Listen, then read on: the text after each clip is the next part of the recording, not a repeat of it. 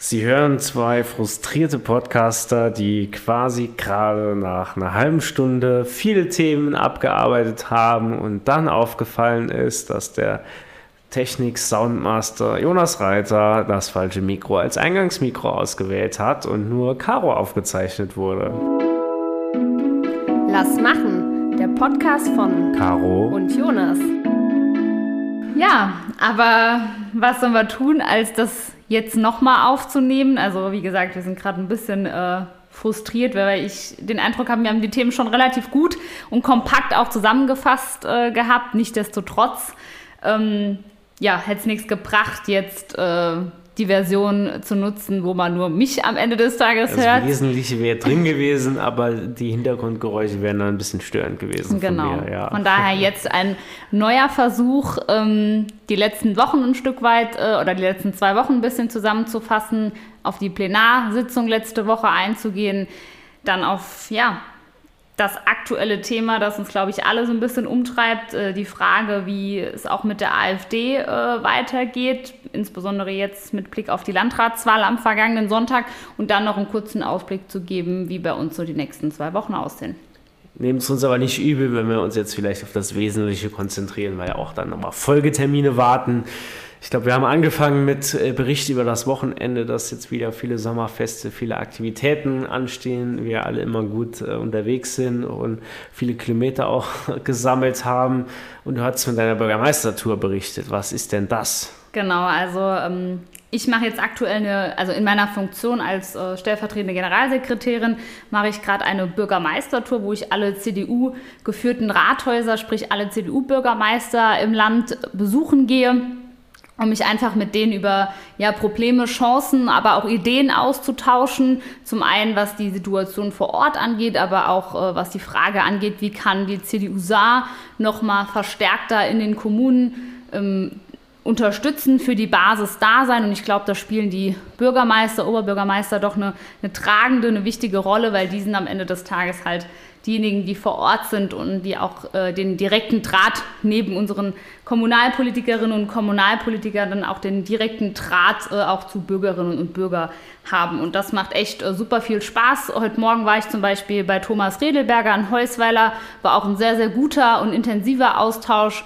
Und ähm, ja, das wird mich jetzt oder hat mich jetzt in den vergangenen zwei Wochen ähm, schon begleitet wo ich schon in einigen Kommunen war und wird mich jetzt auch über die Sommermonate hinweg ähm, begleiten. Und da freue ich mich wirklich sehr. Ähm, macht echt riesen Spaß und gibt mir auch echt viel zurück. Du lernst das ganze Saarland kennen in allen möglichen äh, Facetten, allen Kreisen, kleine, große Gemeinden und das stelle ich mir sicherlich auch sehr spannend vor. Da ist man ja vielleicht auch mal in Orten, wo man jetzt ansonsten nicht jede Woche äh, auf der Matte steht, das äh, ist bestimmt sehr inspirierend und spannend. Absolut. Wir hatten die Nasitzung letzte Woche, Mittwoch. Ähm, ich hatte ja schon mal angeteasert in der Folge mit Stefan Toscani der letzten, dass äh, ich meinen eigenen Gesetzentwurf oder meinen ersten Gesetzentwurf, den ich federführend begleiten durfte, einbringen durfte. Kann so viel spoilern, er ist leider abgelehnt worden. Es ging um verpflichtendere Jugendbeteiligung im Kommunalselbstverwaltungsgesetz eigentlich was, was ja schon seit zwei Wochen, seit der großen Jugendanhörung hier überall diskutiert wird, sowohl mit den Jugendverbänden, mit der kommunalen Seite und wir jetzt gerne mal Tacheles äh, gemacht hätten, dass halt einfach jetzt nicht noch mehr Zeit ins Land geht. Aber leider abgelehnt worden. Ich fürchte mehr aus parteipolitischen, äh, denn aus sachlichen Gründen, weil sowas ähm, ja, leider im politischen Spiel scheinbar im Moment äh, nicht weiter vorangetrieben werden kann, wenn im Saarland CDU dort draufsteht. Finde ich schade, weil es ja auch gerade in der Anhörung nochmal Möglichkeiten gegeben hätte, wenn an der einen oder anderen Stelle die andere Seite andere Ideen oder Vorstellungen gehabt hätte, das nochmal zu überarbeiten oder dann auch mit zum Beispiel der kommunalen Seite zu besprechen. Äh, man hat es lieber auf die lange Bank geschoben, es dauert jetzt nochmal alles länger, es gibt keine verbindlicheren äh, Formulierungen im KSVG. Von daher da etwas ernüchternd an der Stelle. Was stand sonst noch so auf der Tagesordnung, dass vielleicht noch so ein paar Sachen kurz zusammenfasst? Das große Thema war sicherlich ähm, die Einsetzung des in Anführungszeichen Jeboer Untersuchungsausschusses. Das war dann eine gemeinsame äh, Initiative, erst losgetreten von der CDU, aber dann hat man sich schnell auch mit der SPD auf ein Verfahren, auf einen Text, auf einen Untersuchungsgegenstand ähm, geeinigt, in Anführungszeichen. Ich glaube, gerade bei so einem Thema äh, darf auch Parteipolitik überhaupt keine Rolle spielen und da äh, sind wir auch guten Mutes oder ja, zeigen die Signale und auch die Reden, die waren sehr emotional von Marc Speicher, von Roland Theis, aber auch von der Kira Braun von der SPD, dass man da äh, vermutlich in die gleiche Richtung arbeitet. Ich darf dort als stellvertretendes Mitglied äh, arbeiten. Das ist dann auch eine sehr ja, große Aufgabe, eine große Verantwortung, die ähm, in dem kleinen Untersuchungsausschuss drei SPD-Mitglieder, zwei CDU-Mitglieder ähm, jeder hat. Es gab auch dann Diskussionen darüber, ähm, ob der zu klein ist, ob die AfD nicht auch ein ordentliches Mitglied dahin haben sollte. Da ähm, hat auch Stefan Toscani in der Landespressekonferenz schon gesagt, war das nicht unser Vorschlag, unsere Idee, dass die AfD dort nicht vertreten sein soll, aber die Mehrheit liegt halt am Schluss bei der SPD, deswegen äh, musste man sich darauf einigen. Die AfD nimmt trotzdem oder darf trotzdem an allen Sitzungen teilnehmen, hat auch quasi die gleichen Rechte. Also da gibt es keinen Unterschied, aber gerade äh, auch die Symboldebatte, die hätte man sich, glaube ich, sparen können. Ähm, wir kommen auch näher noch zu Thüringen, zu Sonneberg, wo genau, genau das sicherlich auch ähm, ja, ein Symptom ist, was dann am Schluss daraus folgt. Ich glaube, es war an der Stelle auch nochmal wichtig, kurz zu erwähnen, um was es genau geht, weil der offizielle Titel des Untersuchungsausschusses ist auch länger. Er nennt sich nämlich Umgang der saarländischen Behörden mit dem Brandanschlag vom 19. September 1991, also schon lange her, in Saarlouis Frau Lautern und mit weiteren ausländerfeindlichen Straftaten sowie deren Opfern zu Beginn der 90er Jahre im Saarland. Da läuft ja auch gerade noch der Prozess. Ähm, das ist nämlich auch was, was ähm, Gott sei Dank dann durch das, durch, die, äh, durch das Engagement, die Initiative von Einzelnen dann vor ein paar Jahren nochmal aus der Schublade quasi gezogen wurde und dann tatsächlich auch Tatverdächtige ermittelt konnten, die jetzt vor Gericht stehen. Es gibt jetzt äh, zwar einen, der angeklagt ist, der auch jetzt schon ein Geständnis äh, abgelegt hat, wo aber nicht ganz klar ist oder er bestreitet, dass er der Haupttäter sei, er sei nur Mittäter. Das ist jetzt die strafrechtliche, die juristische Aufklärung. Wir im Landtag werden uns aber vor allen Dingen mit der Frage beschäftigen, wo die saarländischen Behörden dort auch versagt haben. Denn sowohl bei Polizei, Verfassungsschutz als auch im Umgang mit den Opfern gab es äh, viele Sachen, die im Nachgang jetzt äh, nicht nur zu kritisieren sind, sondern die einfach katastrophal gelaufen sind und der Tat, also mehr als beschämt, dann auch als Saarland generell einzustufen sind. Und da werden wir unserer Verantwortung hoffentlich jetzt gerecht. Es gibt dann insgesamt ähm, zehn Fragen, die ähm, jetzt auch in unserem Einsetzungsbeschluss aufgeworfen äh, wurden, die das dann in, in, aller Breite abdecken. Da kommt also viel Aufwand, viel Arbeit auf uns zu, bedeutet äh, großen Aufwand, aber ist auch mehr als der Sache angebracht, auch wenn sie jetzt echt schon 22 Jahre seitdem vergangen sind, dass jetzt die Verantwortung übernommen wird und alle entscheidenden Stellen dann gehört werden, befragt werden. Da hat auch ein Untersuchungsausschuss äh, eine ganz andere Arbeitsabläufe als jetzt ein normaler Ausschuss. Da werden auch teilweise Verfahrensweisen aus der äh, strafprozessualen äh, Ordnung herangezogen. Also zum Beispiel kann man auch äh, Zeugen vereidigen, man kann Zeugen herbeizitieren, die auch dann beispielsweise durch die Polizei dann herbeigeführt werden. Es wird hoffentlich nicht dazu kommen, aber da muss ich mich auch mal noch ein bisschen reinfuchsen, wie das dann genau in dem Untersuchungsausschuss abläuft.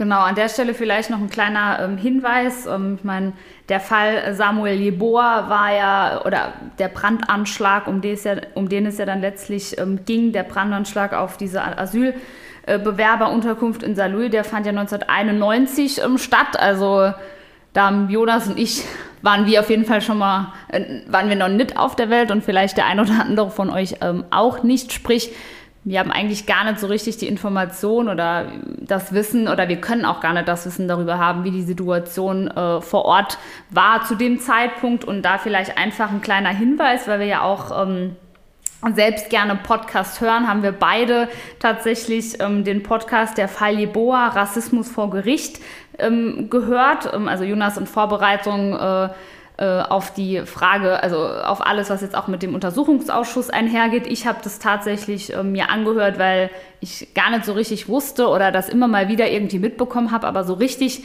wusste ich nicht, was genau passiert ist.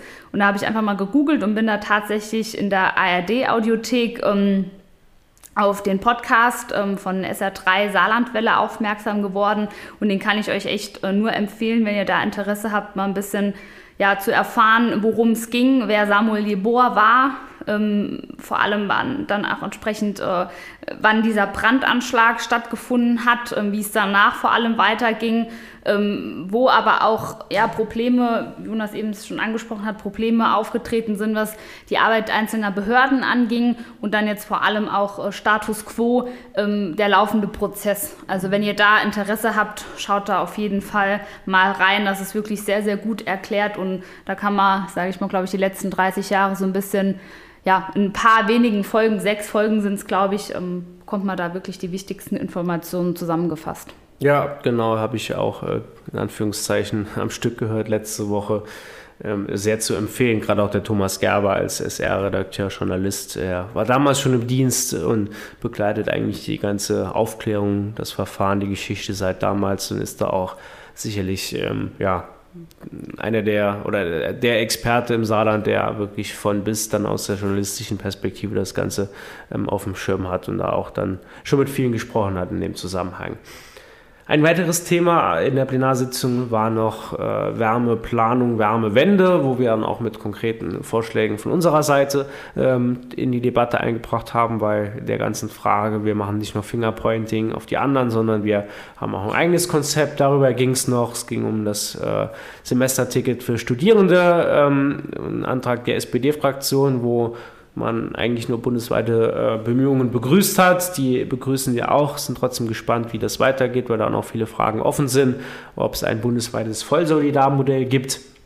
Das war dann auch das letzte Thema. Um 16 Uhr habe ich da noch eine Rede zu gehalten, aber auch mich da kurz gefasst, weil da war ja auch schon ein langer Tag hinter uns insgesamt dann mit der KSVG-Änderung drei Reden. Von daher weiß ich auch, was ich geschafft habe, zumal ich auch am Mittwoch äh, ein bisschen ähm, ja, vollen Kopf hatte, in Anführungszeichen, weil die Allergie nochmal richtig reingekickt hat. Ich glaube, man hört es auch vielleicht jetzt noch, noch ein bisschen.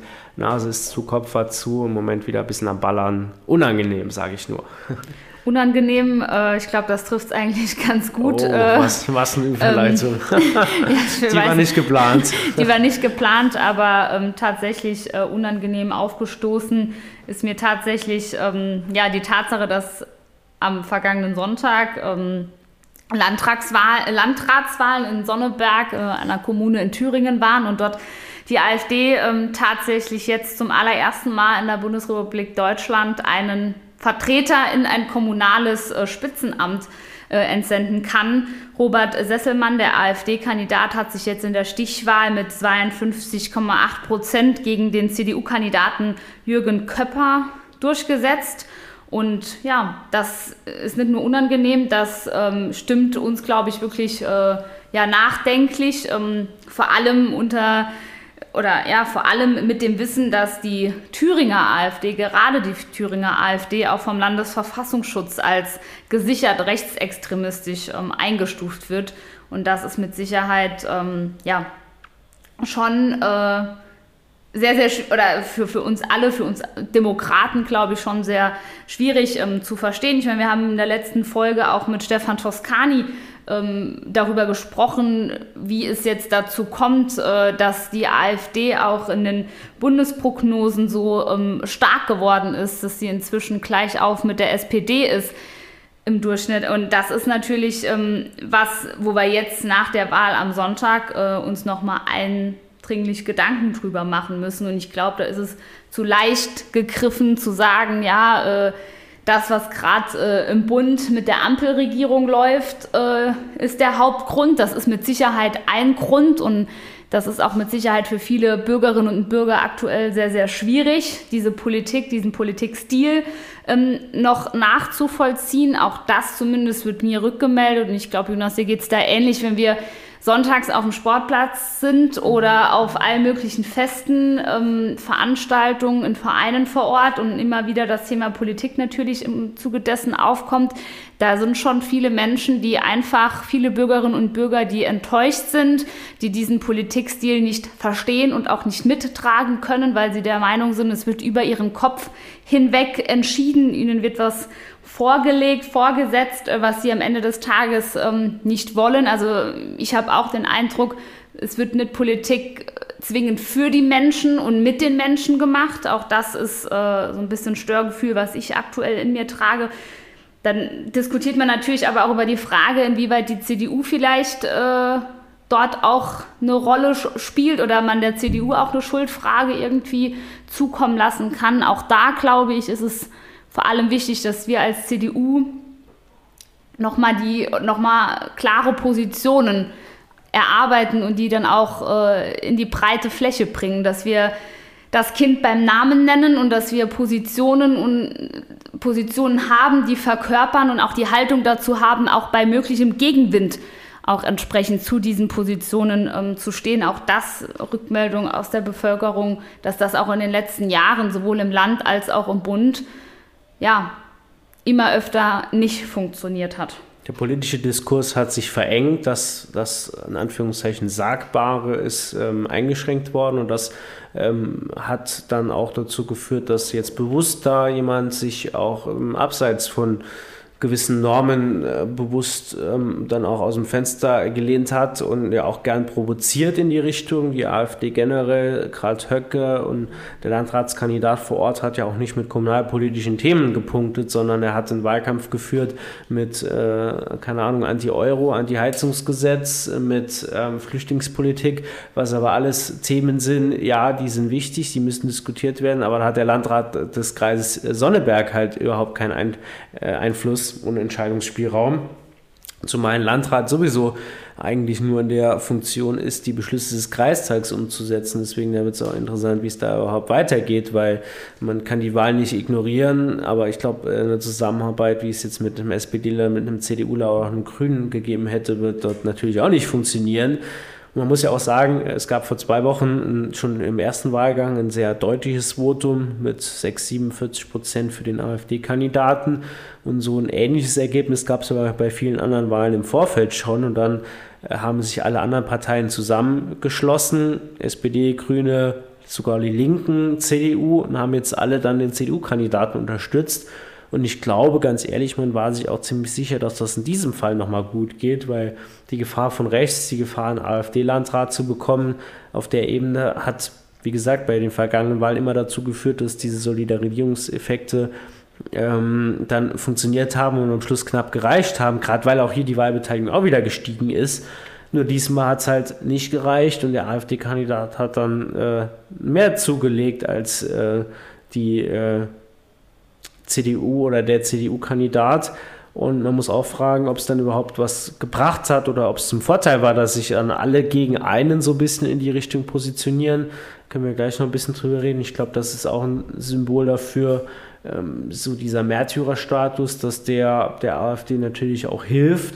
Ähm, gerade äh, jetzt auch in einem, in einem Amt, in einem Thema, wo ich aber jetzt auch mal gespannt bin, wenn bei der nächsten Wahl, wenn es um die Erfolge oder die Bewertung der Amtszeit angeht, was er dann wirklich auch vorlegen kann. Ich glaube nämlich nicht, dass dann ähm, da viel bei rumkommt, aber das ist egal, dass diese sachlichen Themen haben jetzt keine Rolle gespielt oder die äh, haben am Schluss jetzt nicht die Mehrheit der Wähler überzeugt.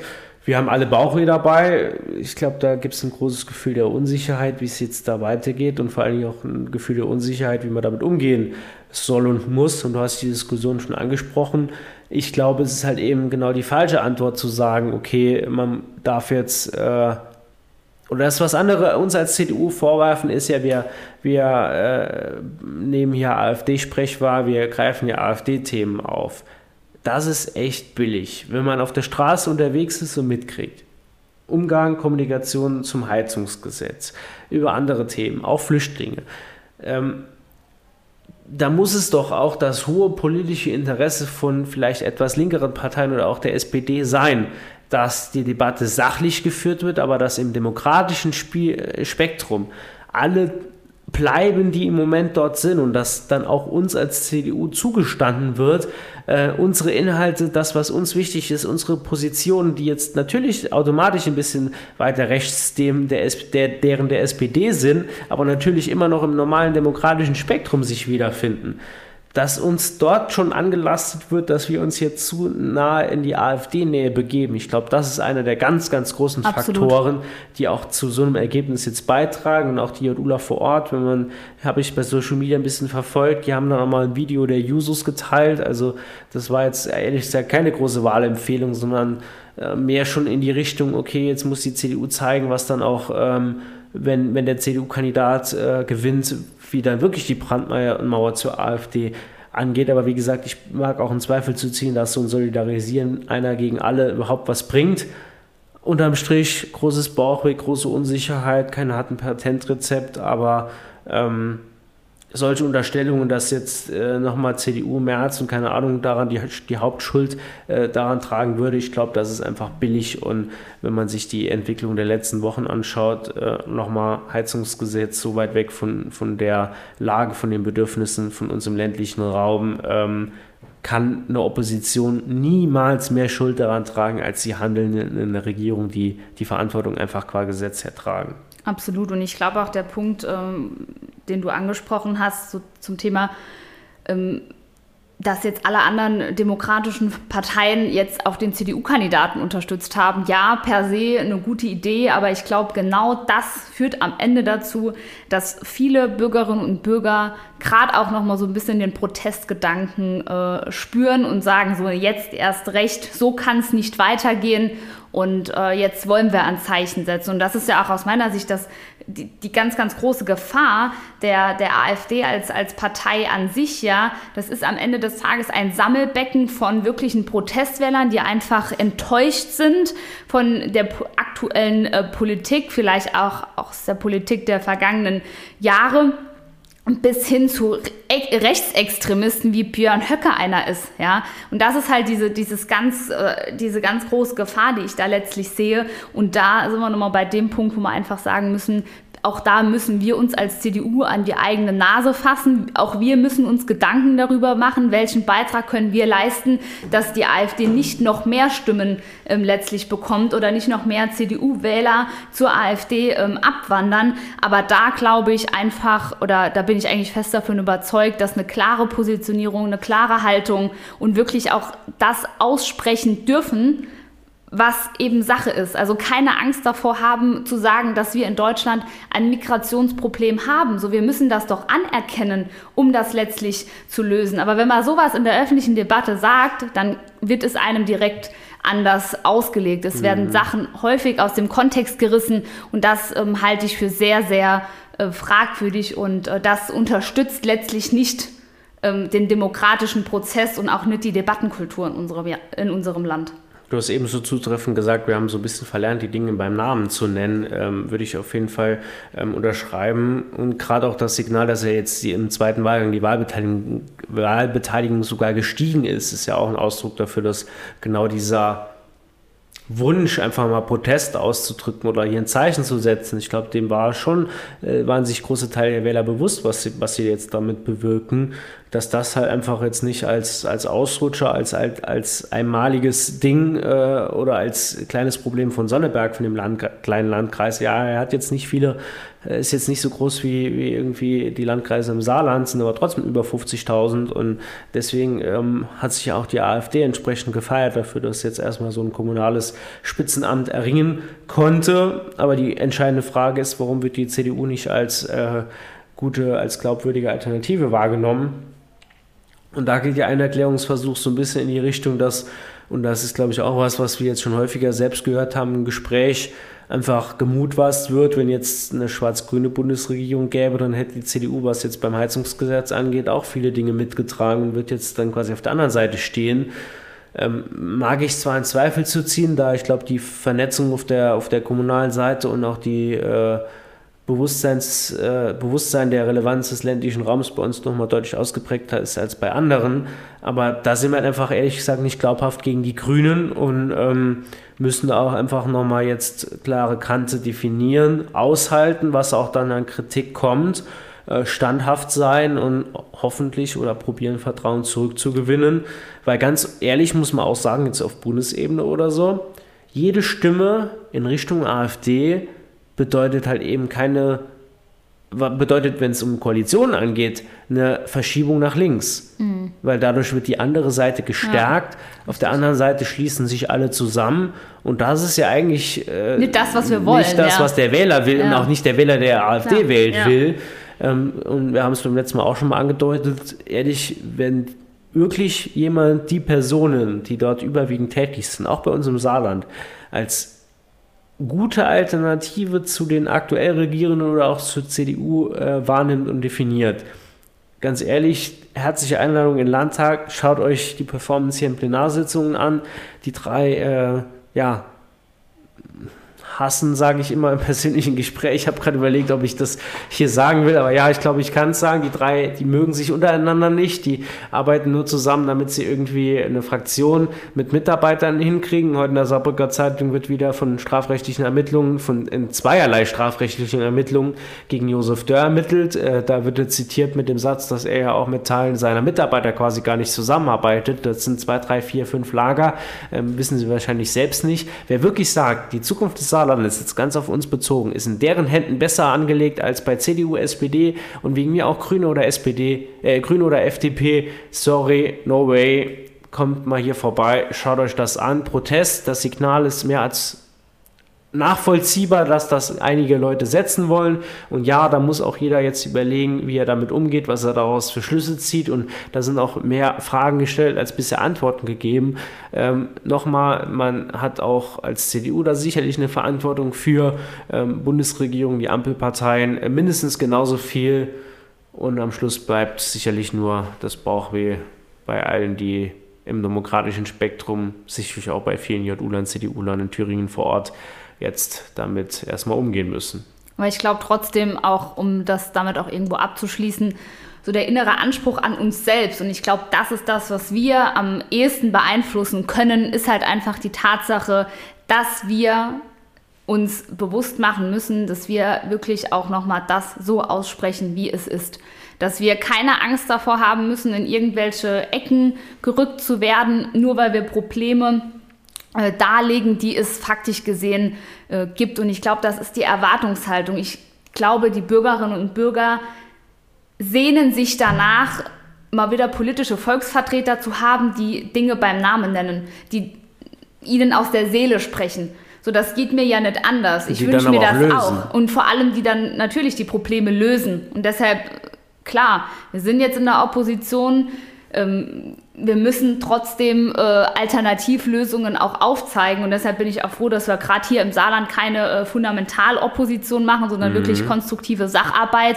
Aber das ist das Entscheidende, wenn wir wirklich, wenn diese Politikverdrossenheit, die es in unserer Gesellschaft gibt, nochmal ab oder nachlassen soll, wenn wir wirklich nochmal mehr dafür tun wollen, dass Politiker und dieses ganze politische System am Ende des Tages auf eine breite Akzeptanz stößt, dann müssen wir es schaffen, die Bürgerinnen und Bürger nochmal zum einen auch mit einzubeziehen und vor allem die Dinge beim Namen zu nennen. Ich glaube, also das ist mein innerer Anspruch, das ist auch der Anspruch, warum ich in die Politik gegangen bin, um was zu verändern, um was zu verbessern für meine Mitmenschen, für die Bürgerinnen und Bürger vor Ort, insbesondere natürlich.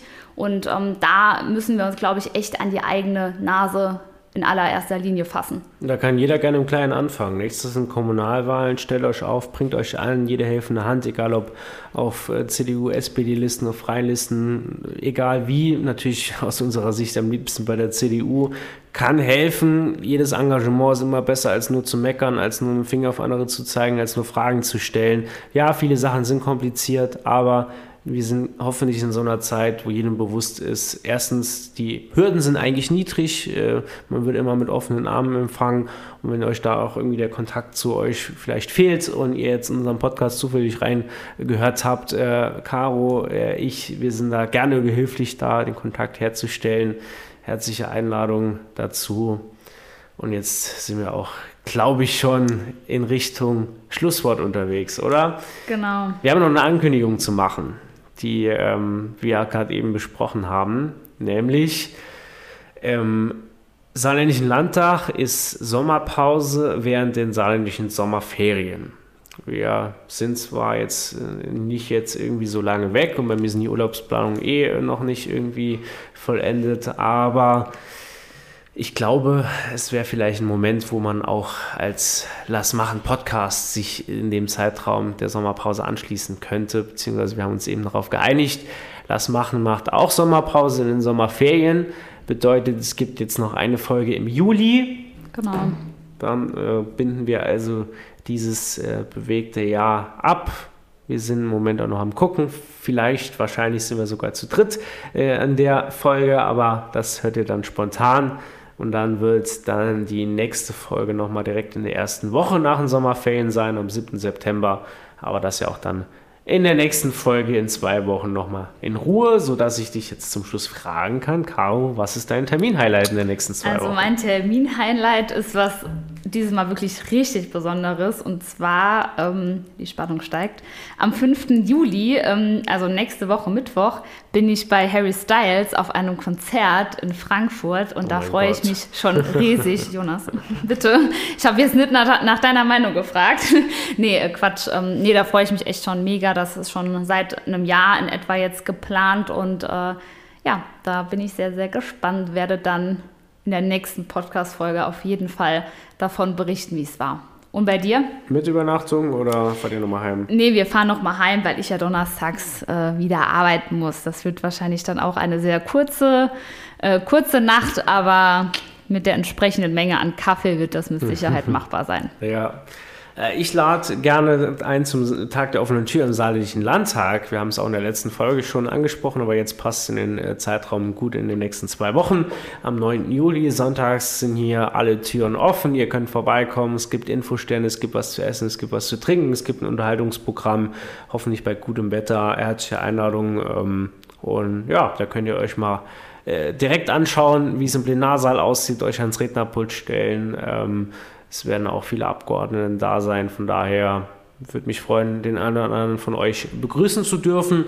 Und am Tag drauf, da freue ich mich auch ganz besonders drauf, ähm, darf ich eine Praktikantin begrüßen. Das ist jetzt dann quasi meine erste in der äh, Amtszeit, in Anführungszeichen, die sich jetzt auch bald jährt. Ich glaube, das haben wir eben in der, in der ersten Variante nur angesprochen. Äh, immer schwierig zu überlegen, was wir jetzt schon gesagt haben, was noch nicht weil 1. Juli war ja mein Jahrestag, äh, durfte ich letztes Jahr anfangen zu arbeiten. Jetzt also bald genau schon ein volles Jahr hier am Start im Landtag. Krass, wie die Zeit vergeht.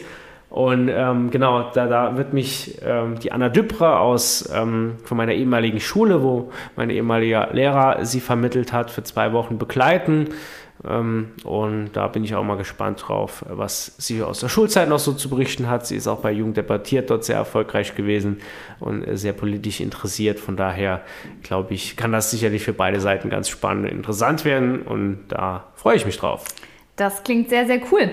Dann würde ich sagen, belassen wir es an der Stelle. Wir haben jetzt nochmal viel zu lange gequatscht, obwohl wir, glaube ich, gar nicht so lange quatschen wollten, weil es ja unser zweiter Versuch war. Ähm, ich bin echt überrascht, dass es uns wirklich in der langen Zeit, äh, in der langen, kurzen Zeit, wie Kannst auch immer man sagen, das dass nimmt, ich das Problem war. Äh, hast du ja eingangs schon äh, bestätigt, aber das ist uns tatsächlich noch nie passiert. Aber ja, es gibt immer das erste Mal, von daher ähm, wird uns das hoffentlich nicht nochmal passieren. Aber ich denke, wir konnten jetzt nochmal alle Themen kompakt aufgreifen und freuen uns natürlich auch immer wieder über euer Feedback, Rückfragen, Ideen, welche Themen wir behandeln sollen. Und ja, und dabei belassen wir es jetzt. Wir wünschen euch noch eine gute Restwoche. Das Wochenende ist ja dann auch bald in Sicht, wenn ihr diese Podcast-Folge hört. Und ähm, ja, wir wünschen euch alles Gute. Bleibt gesund und munter und bis dann. Macht's gut. Ciao. Ciao.